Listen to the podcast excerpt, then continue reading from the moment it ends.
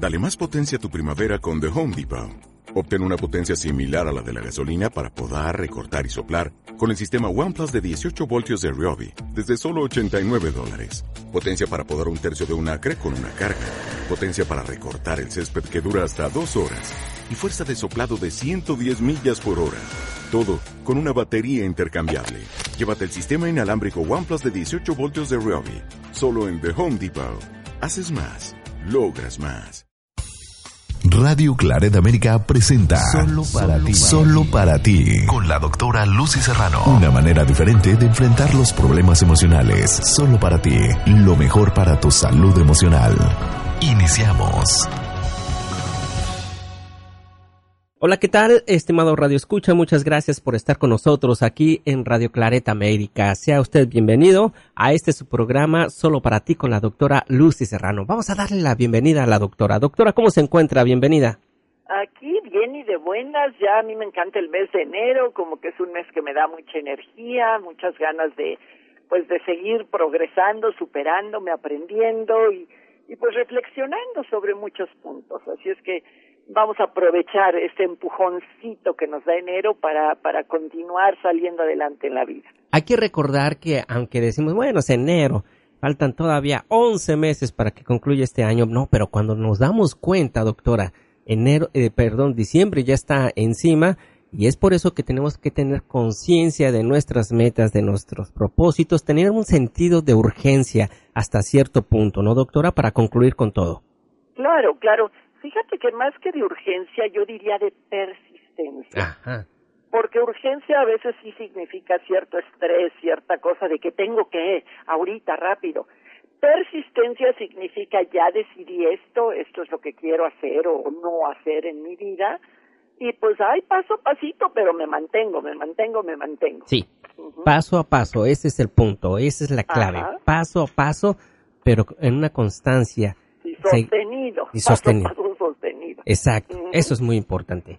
Doctora, pues enero, febrero, marzo, abril, mayo, se viene el Día de las Madres, también ese día tan querido para muchos de nosotros, para la mayoría de las personas, que es eh, un día muy significativo porque de alguna manera festejamos nosotros a la persona que nos trajo a este mundo, a la persona que amamos, a la persona que de alguna manera le debemos muchas cosas, algunas personas sí, algunas personas no. Pero resulta interesante doctora, que en uno de, eh, de, su material más reciente que acaba de entregar a través de su página eh, lucyserrano.com.mx, eh, que hay madres eh, tóxicas. Eh, ¿Cómo podemos interpretar eso? ¿Cómo podemos nosotros saber si tenemos una madre tóxica? ¿Cuáles son los síntomas? ¿Cuáles son las señales de que podríamos tener una madre tóxica? Doctora, por favor. Jorge, no solo si tenemos una madre tóxica, sino también si somos, una madre tóxica. Hay, que, hay que verlo de los dos lados. La reflexión tiene que ser también que muchas de estas madres tóxicas creen que están haciendo las cosas bien. O sea, creen que están haciendo las cosas correctamente. Entonces, programas como estos sí nos sirven no para llenarnos de culpas, no para hacernos sentir malas personas, pero sí pues para parar un momentito y, y pues decir bueno qué estoy haciendo cómo me está funcionando cuál es el efecto final entonces sí sería desde esos dos ángulos que me gustaría que lo viéramos no solo si tengo sino también si soy una madre tóxica. Bueno primero el concepto materno está exageradamente idealizado. O sea tampoco creo yo en la madre perfecta porque la madre perfecta este es un mito y además si eres una madre perfecta pues no puedes ser una mujer porque no puedes cometer errores y porque supuestamente toda tu vida, tu amor, tus atenciones, tu interés tiene que estar dedicado a tu hijo. Y para mí esto también es un desequilibrio. Yo creo que una madre sana, antes de entrar a las madres tóxicas, puede tener un buen balance entre el amor, la dedicación, el cariño, el interés que le pone a su criatura, pero sin descuidar su desarrollo personal, sin olvidarse que es mujer y pues que si le gusta trabajar, estudiar, hacer ejercicio, este, leer buenos libros, lo que sea que, que, que, que le agrade, también se vale. O sea, no tiene que estar nada más siendo la madre sumisa, negada, sacrificada y sufrida no sé, bueno, en esa parte tú que tienes esposa, que tienes un hijito, la verdad, ¿no prefieres una mamá feliz para tu niño o quieres una mamá sufrida, sumisa y abnegada? A ver, dime. No, pues definitivamente una mamá feliz, porque de esa manera con sus acciones lo va a demostrar. Sí, porque una mamá feliz no se va a convertir en madre tóxica. La madre tóxica convierte a sus hijos en su basurero emocional. O sea, se desquita, haz de cuenta una madre tóxica, hay muchos ejemplos, ahorita voy a explicar con más detalle, eh, pero por decir una mujer que es profundamente infeliz en su vida, en su matrimonio, en sus circunstancias, que es codependiente, que tiene cuestiones de victimez, eh, ¿con quién se va a desquitar? Con sus hijos. imagínate si el marido le grita, pues hay mamás que luego le gritan a los hijos.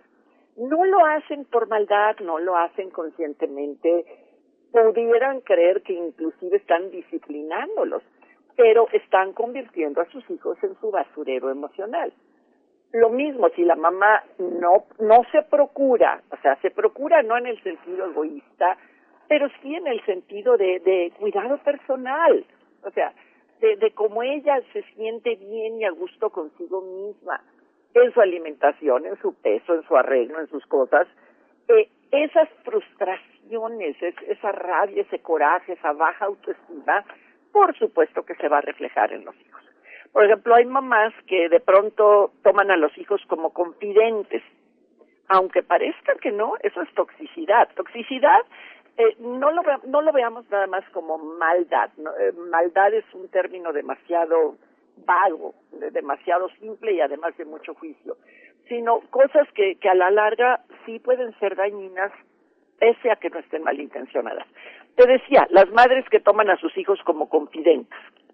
Imagínate el niño, la niña chiquitos, jovencitos, y la mamá cuénteles y cuénteles y platíqueles y platíqueles todas sus penas y todos sus sufrimientos este, vaya, no es la persona apropiada. O sea, no es con tu hijo con quien te tienes que quejar de lo que te hace tu marido, de lo que mal que te ve en la vida.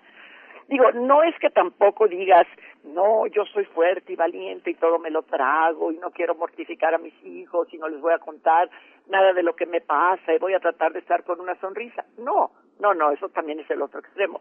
Pero tampoco decirles, ay, hijito, anoche no dormí porque tu papá llegó borracho a las tres de la mañana, o ay, hija, me la paso llorando porque creo que tu papá tiene un amante. Entonces el niño, la niña, la adolescente va a decir, ay mami, pues ¿qué hago? ¿Cómo te ayudo? ¿Será mi culpa? O sea, si te fijas el daño de volver a los hijos confidentes, porque no tienen ni la edad, ni la capacidad, ni los conocimientos para poder apoyar a su madre por mucho que lo quieran. O sea, no, no pueden convertirse en los defensores de la madre. O sea, vaya, no es que, la ignoren, no es que no se preocupen por ella, pero, pero no es su rol, no es su papel, eso los obliga a crecer antes de tiempo y también distorsiona su propia salud mental.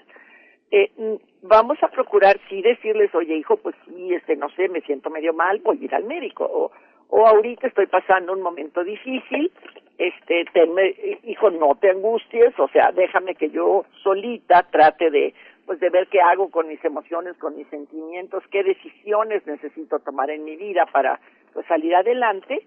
O sea, no, no estoy fingiendo que estoy feliz y contenta, si te hago saber, hijo mío, que, que pues algo me está pasando, pero, pero te eximo de la responsabilidad. O sea, tú no eres ni el culpable de mis problemas, ni el responsable de ver cómo me los arreglas, ¿ok? Eh, pero digo, en ese punto sí, sí haber sido suficientemente clara. El otro punto de una madre tóxica también sería una madre controladora.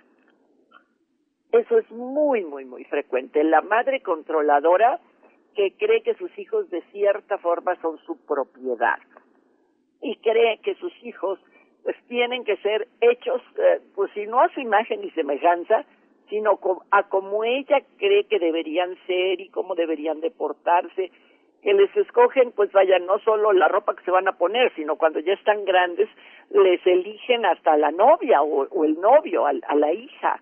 O sea, e, esas madres que creen que porque te dieron la vida tienen todo el derecho de mandar sobre ti. Eh, y ese control extremo, una madre controladora es nefasta, porque una de dos, o genera mucho resentimiento, el hijo se tarde o temprano se revela y dice, oye, no, ya no, ya déjame en paz, o sea, ya, ya quiero crecer, déjame crecer, no me digas qué hacer, no me juzgues ni me critiques en todo, y menos que también lo hacen las madres controladoras, me castigues quitándome tu afecto si yo no hago lo que tú consideras que debería de hacer. Porque la madre controladora también corre el peligro de volverse una madre chantajista. Chantajista es yo que doy todo por ti, ¿cómo es posible que tú seas un hijo tan ingrato y me pagues mal? O sea, prefieres a tu mujer que a mí. O sea, todos esos dramas del chantaje que está tratando de meterle al hijo o a la hija culpa. Claro que los hijos tienen responsabilidades hacia los padres, yo no digo que no, pero tiene que ser algo fluido, espontáneo y natural. No es que los papás estemos pasándole factura a los hijos por, por las cosas que hicimos por ellos. Entonces, por favor, si tú eres mamá y me estás escuchando, toma nota de esto que te estoy diciendo para empezar a corregirlo.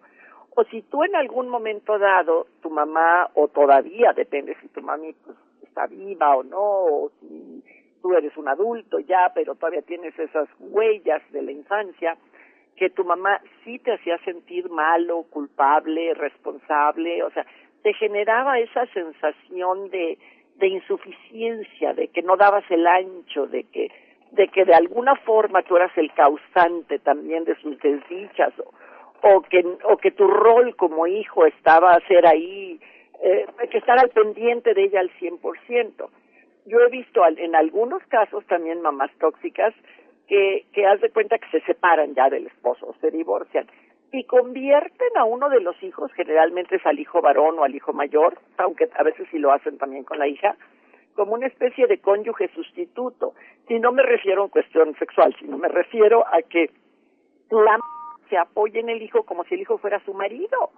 O sea, espera que ese hijo la mantenga, la cuide, la lleve, la proteja, ya, ya como si realmente pues tomara el papel del padre ausente. Eh, esos son, se llama hijos parentales y vienen de las madres tóxicas. Tampoco eso ayuda ni a la mamá ni al hijo. O sea, un hijo claro que, que le debe respeto a su madre, le debe apoyo, pues ni se diga si ya con el paso de los años la madre está anciana, está enferma, o aún con una mamá joven, vaya, pues ahora sí que el, para nosotros, sobre todo en los latinos, el peor insulto que le puedes hacer a alguien es una mentada de madre. ¿Por qué? Porque, porque estás tocando al, a la persona en lo que más quiere. Estás agrediendo, insultando al ser que más quiere. Pero, nuevamente, checa hasta qué punto si te quieres recargar en tu hijo o hasta qué punto tu madre se quería recargar en ti como para suplir esas deficiencias, esas carencias, esos huecos que tuvo en su propia vida, porque también cae dentro de la toxicidad. Bueno, uh, también por supuesto hay padres tóxicas cuando no tienen ningún control de su propia vida. ¿A qué me refiero? Pues las mamás que traen problemas de alcoholismo, de drogadicción, eh, algunos tipos de enfermedades mentales, esquizofrenia, o sea, eh, cosas así muy, muy fuertes o hasta problemas no resueltos de la infancia. Problemas así de, de, fíjate, se me viene un caso muy especial de, de una señora, una madre tóxica, que ejemplifica lo que digo, es, es un poquito extremo y fuerte, pero pues lo tengo que mencionar. Eh, me viene a ver una chica adolescente de unos 14, 15 años, este que me que me la trae una tía y me dice es que este no entiendo por qué mi hermana o sea la, la tía eh, me dice no entiendo por qué eh, maltrata a su propia hija. Y la niña me decía ay es que yo tampoco entiendo por qué si yo me visto bonita si yo me peino si yo me pongo pues un vestido no que tenga que andar súper escotada y minifaldera pero por qué mi mamá se molesta tanto al grado de golpearme dice que la mamá tenía actos de violencia terribles. Un día la niña se peinó muy bonito y la mamá sacó las tijeras y le cortó el cabello así, pero a, de forma medio salvaje. Este, cuando salían a la calle la obligaba a usar un overol o un tipo de pants así, todo guango, guango, guango, guango. La cacheteaba cuando se pintaba y decía, mamá, ¿por qué haces esto? Bueno, cuando ya exploramos un poquito más, sucede que la mamá había sufrido una violación de jovencita. Entonces, en su distorsión mental, dijo, si mi hija se vuelve bonita, o sea, si mi hija es atractiva como yo lo fui de joven, la van a violar.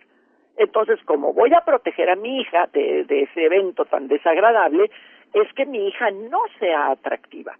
No la voy a dejar vestirse, peinarse, arreglarse, porque esa es la forma en que los hombres no la van a lastimar.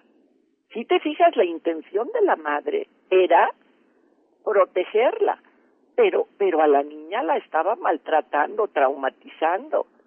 Eso ya requirió pues una ayuda psicológica y hasta psiquiátrica más profunda.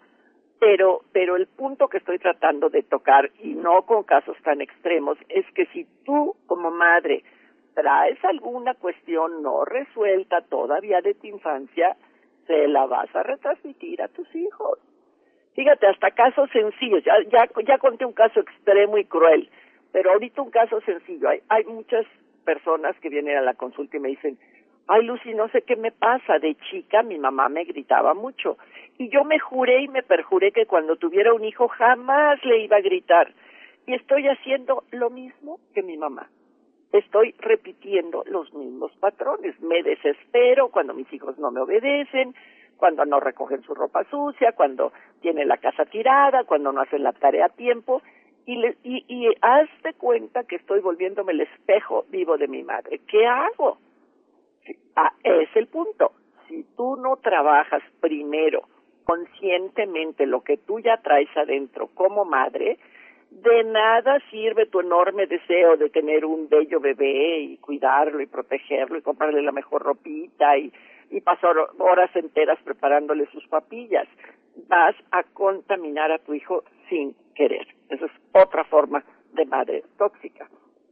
Bueno, hay las madres también que, que, que francamente sí hay violencia hacia los hijos, pero ya una violencia no nada más por, por estar repitiendo los patrones de su propia madre, sino pues todos esos niños que, que dice uno, ¿cómo es posible que esta mamá, y ahí esté incluido pues las mamás drogadictas, las mamás con, con no digo que todas, ¿eh? tampoco, y obviamente son gente que necesita ayuda, no es que diga yo quítenles a los niños y métanlas a la cárcel o, o para qué tuvieron hijos si no los van a querer cuidar. Nuevamente, a veces las personas, entre comillas, buenas pueden ser extremadamente críticas y con un juicio y el dedo acusador espantoso. Eh, lo que hay que hacer ahí es primero ayudarles a esas madres tóxicas a que, a que puedan convertirse ni siquiera en mejores personas, sino en personas más, más sanas, con una especie de limpieza del alma, igual que pues nos, nos bañamos para limpiar el cuerpo, igual que lavamos nuestra ropa para andar aseados. Yo creo que también nos conviene, pues más frecuente de lo que pensamos, este, hacernos una sanación del alma, y no, no me refiero a brujerías ni a cosas esas, sino a, a decir ya, ya suelto, ya dejo ir todas estas cosas tóxicas que estoy cargando, porque no se las quiero retransmitir a mis hijos. Y también hay otro punto, este sí es controversial, donde ya ves cómo nos insisten en perdón, perdón, perdón, perdón, perdona a tu madre por todo lo que te hizo. Yo lo manejo un poquito diferente. Tampoco te voy a decir si tuviste una madre tóxica, odiala y ella es la culpable de todos tus problemas y por eso ahorita estás pasando por lo que estás pasando, porque tu madre no te quiso. No, no, no, no, no. Sino tampoco que te obligues a perdonar, sino a que tú digas, voy a analizar mi situación y la situación por la que mi madre pasó, o sea, por la que ella vivió. El análisis significa recoger datos, observarlos, ver las interacciones entre una cosa y la otra, sin juicio de valor. De momento tampoco digas, ay, no, pues mi mamá pobrecita, como sufrió mucho de niña, pues está bien que me haya dado las palizas que me daba o que me haya bajado la autoestima o que me haya hecho pues sentirme terriblemente insegura o o que haya casi casi me haya robado la infancia obligándome a asumir responsabilidades que no eran mías. No, no es que justifiques las cosas que te haya hecho tu madre, ni tampoco que digas, "No, pues la perdono porque pues como era mi mamá, y no, pobrecita, no sabía lo que hacía, sino cuando tú ya haces, haces ese análisis, por lo menos no justificas, pero entiendes de dónde viene. Entiendes que no necesariamente es tu culpa como hijo o como hija que tú merecías esos castigos o esos tratos, que de hecho no fue correcto el daño que también tú recibiste, pero sin rencor, sin amargura, sino como una decisión personal, Jorge, tú digas, esto no lo voy a repetir, pero pero no lo voy a repetir porque ya tomé conciencia, no no nada más desde que desde como un rebote, el rebote es ese deseo de hacer exactamente lo contrario como por miedo. Donde tú digas, si amo a mis hijos, pues mis hijos necesitan una madre feliz, voy a voy a hacer cosas que a mí también me llenen, me satisfagan, me, me pongan de buenas. Tampoco voy a repetir las pautas de conducta de mi madre respecto a las parejas, también aquí entran las madres tóxicas que, por ejemplo, que le dicen a las, a las hijas, todos los hombres son malos, lo único que quieren es el sexo, cuídate porque mira, este, todo, ese tipo de odio acumulado que trae la mamá, se lo o miedo, que es odio combinado con miedo, también se lo retransmite a la hijita mujer. Eh, entonces, ¿de qué forma puede la niña relacionarse sanamente con una pareja? Pues es muy difícil porque está su, su mente, su corazoncito contaminado con esas ideas.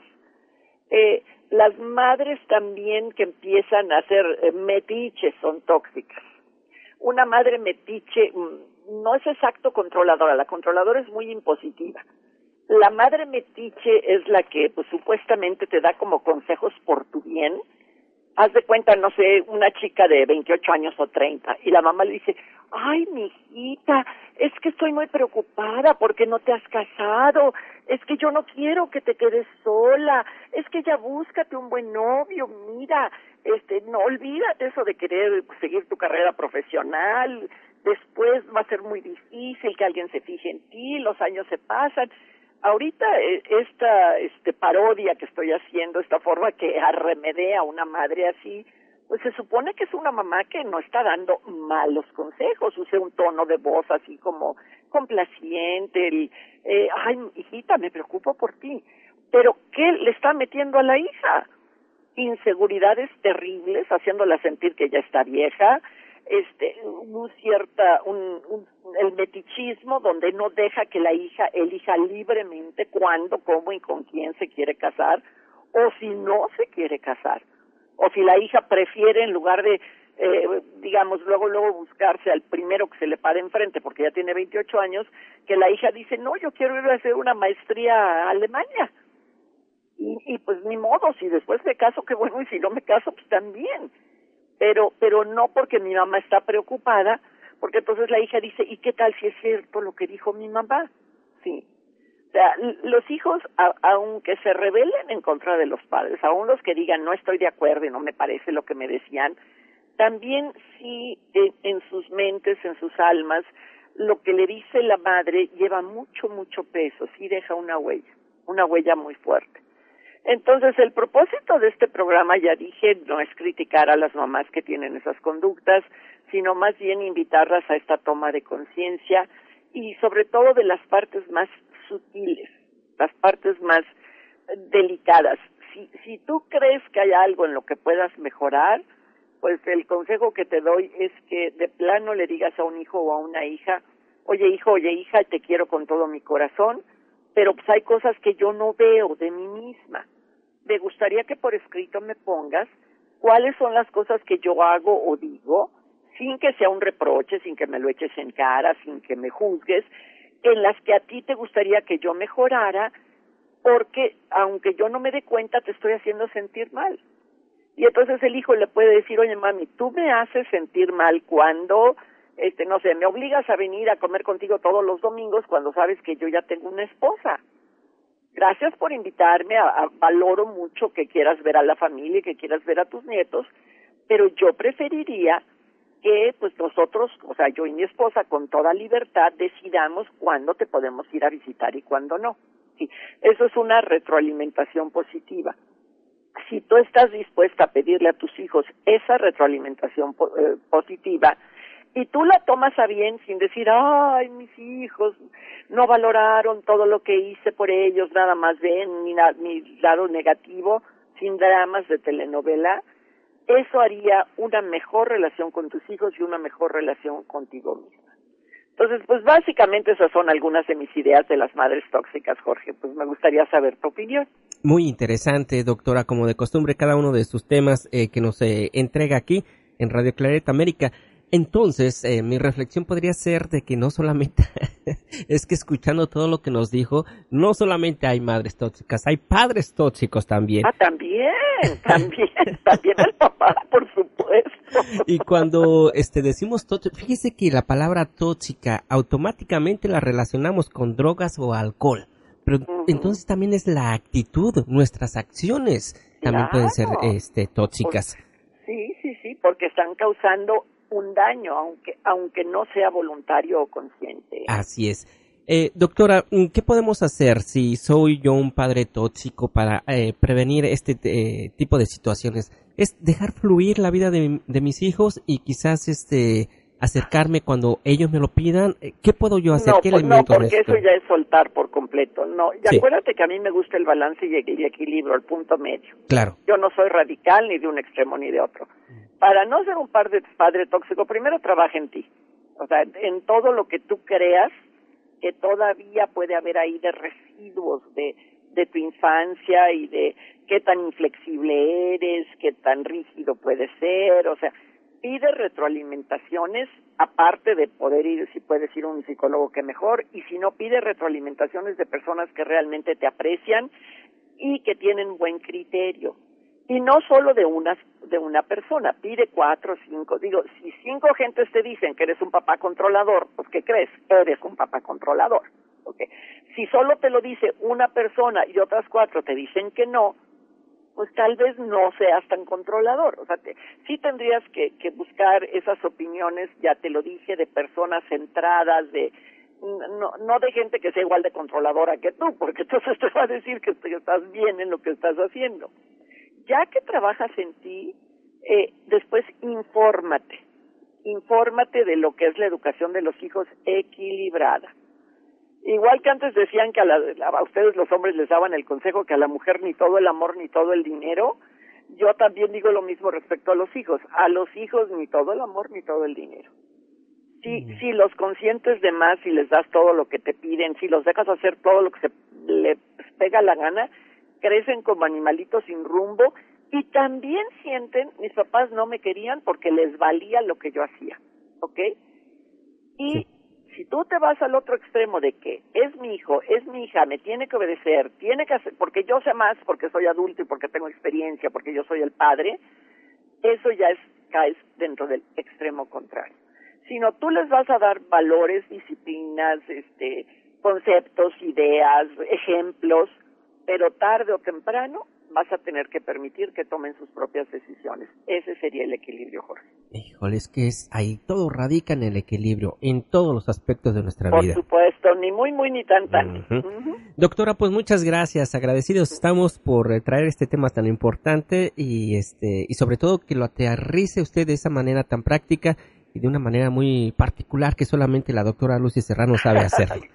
Gracias. Muchas gracias, Jorge. Le mandamos un fuerte abrazo. Cuídese mucho. También para ustedes, que estén muy bien. Gracias. Y a usted, estimado Radio Escucha, muchas gracias por estar con nosotros. Por favor, cuídese mucho. Le mandamos un abrazo. Hasta la próxima. Radio Claret América presentó Solo para ti con la doctora Lucy Serrano. Sus comentarios son importantes para nosotros. Contáctanos en radioclaredamerica.com o contacta a la doctora Lucy Serrano en lucyserrano.com.mx.